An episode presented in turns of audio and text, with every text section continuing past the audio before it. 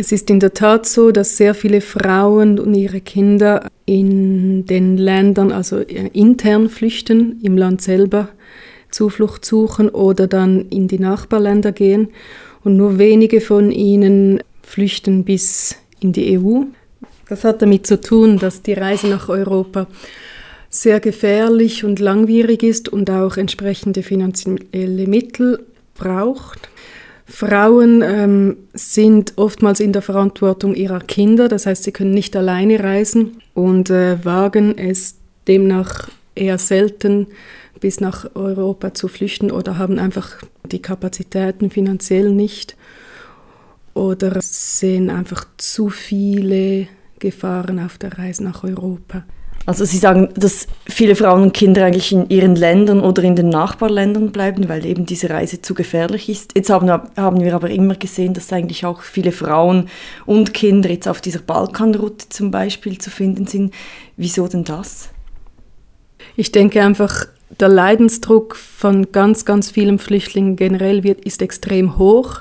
Das führt dazu, dass sie nicht mehr in ihren Ländern bleiben können, auch nicht mehr in den Nachbarländern und somit auch einfach irgendwelche Möglichkeiten suchen, um nach Europa zu kommen und auch wahnsinnige Strapazen und Gefahren auf sich nehmen, um hierher zu kommen und hier Zuflucht zu suchen. Gibt es denn frauenspezifische Fluchtgründe? Also sind ähm, variieren die Gründe, wieso dass jetzt eine Frau ihr Land verlässt, zu den Gründen, wieso Männer ihre Herkunftsländer verlassen? Ja, man kann grundlegend davon ausgehen, dass viele Frauen frauenspezifische Gewalt erlebt haben. Wenn eine Frau politisch aktiv ist, dann ist das Verfolgungsmittel oftmals auch mit sexualisierter Gewalt verbunden. Das heißt, es, es wird mit Vergewaltigung äh, gedroht oder die Frau wird von Behörden oder von eben ihren Verfolgern vergewaltigt oder es, es gibt spezifische, ähm, frauenspezifische Gewalt, die angewendet wird. Sie reden jetzt von sexualisierter Gewalt, die Frauen erleben in ihren Herkunftsländern.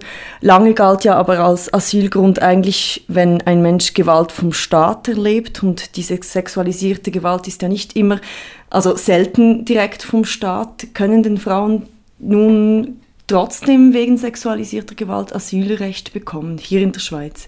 Wie sieht die gesetzliche Lage aus? Ja, es hat lange gedauert, aber wir haben seit 1998 ähm, den Zusatz im Asylgesetz, den frauenspezifischen Fluchtgründen sei Rechnung zu tragen. Also nicht nur sexualisierte Gewalt, sondern generell die frauenspezifischen Fluchtgründe. Das ist noch ein bisschen mehr als nur direkt sexualisierte Gewalt. Also von Gesetzes wegen ist das Recht da. Problematischer ist es noch bei der Implementierung, da sind wir noch nicht so weit. Das braucht immer noch Zeit, dass die Sensibilität bei den Behörden vorhanden ist, bei allen Behörden und dass wirklich ähm, die entsprechenden Länderinformationen mit frauenspezifischen Analysen beigezogen werden, dass auch den verschiedenen ähm, Situationen von Frauenflüchtlingen mit ihren spezifischen Gründen Beachtung geschenkt wird. Das ist also bei der Implementierung noch ein Problem. Kennen Sie denn Beispiele von Frauen, die eventuell sogar ausgeschafft wurden in Länder, wo es für ihre männlichen Landesgenossen die Situation ganz anders aussieht, als wenn jetzt eine Frau dorthin ausgeschafft wird? Ja, ich denke, so generell kann man das nicht sagen. Wir haben allerdings ein Problem zwischen der offiziellen Politik, die von einem Land propagiert wird, und wie die Realität schlussendlich aussieht gerade in Bezug auf frauenspezifische Verfolgung oder äh, sexualisierte Gewalt. Es kann zum Beispiel sein, dass in einem Land ein Gesetz besteht gegen weibliche Genitalverstümmelung oder dass ein Staat auch sich verpflichtet hat, häusliche Gewalt zu ahnden, also offiziell eigentlich ein, ein Schutzmechanismus vorhanden wäre, aber in der Realität das nicht so vor Ort anzutreffen ist. Das heißt, die Praxis sieht anders aus.